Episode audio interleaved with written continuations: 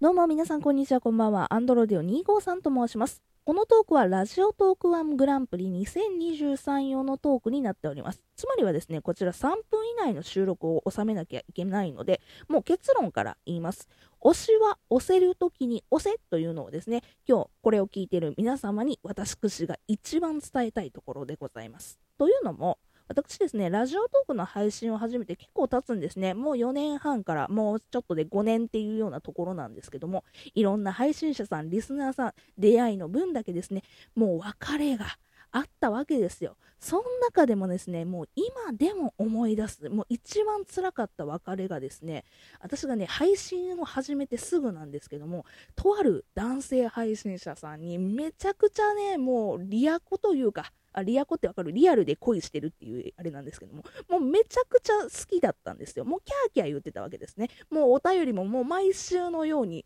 送ってたし、もう毎回毎回配信聞いておりました。そんだけ大好きだったんですけども、ある日ですね、いやーもうあれももう思い出すと本当に梅田でね、友達ともう、もう高い高いケーキのセットを買って頼んで、もう1300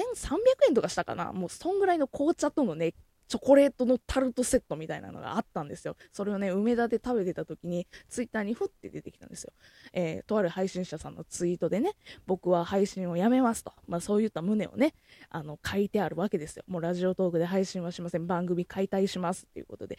ガッとお知らせが来てね、もうその時、本当にショックでショックで、もうチョコレートのすごい1300円した、高い高いケーキ、もう砂の味しかせえへん。もう美味しくない美味しくない。一緒にいてた友達も大丈夫？顔色悪いよみたいな感じでね、心配されたりとかして、本当にもうショック、推しがいなくなったみたいな感じで、めちゃくちゃショックやったわけですよ。だからね、皆さんも、特にもうラジオトークなんか一般の方とかもいらっしゃるので、推しは押せる時に押せっていうのが本当に肝に銘じて、えー、配信を聞いていただきたいなと思います。あちなみにね、この話、続きがあるんですけども、今、私、あの関西からね、関東の方に、まあ、とある理由っていうか、まあ、とある理由っていうか、まあ、彼氏とね、同棲を始めるにあたって関東の方に引っ越して同棲を始めてまあもうそろそろね3年とか2年とか経つ頃なんですけどもあのその彼氏がその男性配信者だったりします。えー、なんで